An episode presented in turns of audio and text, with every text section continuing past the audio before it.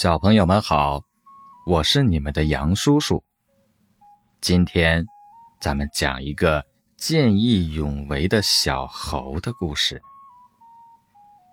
小猴和小兔在森林里玩游戏，只见一只小松鼠急急忙忙地跑来，气喘吁吁地说：“啊，不，不好了，森林那边着火了！”小松鼠边说，边指着着火的地方。小兔和小猴向小松鼠手指的地方望去，只见那里火光冲天。小兔见状，连忙去找其他的小动物们来灭火。这个时候，小猴隐隐约约的听见：“救命啊！”救命啊！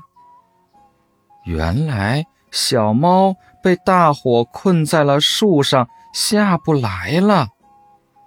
小猴子急得团团转，却不知怎么才能救下小猫。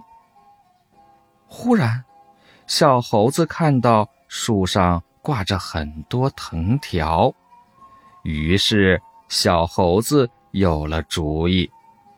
他灵巧地爬到树上，把一根又软又长的藤条一端紧紧地拴在树枝上，另一端绑在自己的身上，嗖嗖嗖地荡了过去，把小猫背起来，又荡了回来。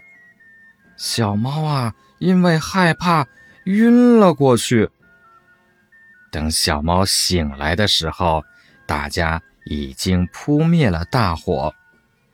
小猫连声说道：“谢谢，谢谢！”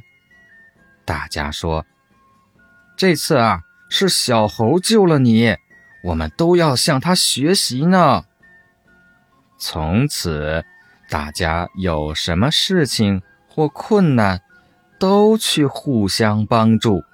森林里。处处充满了爱的气息。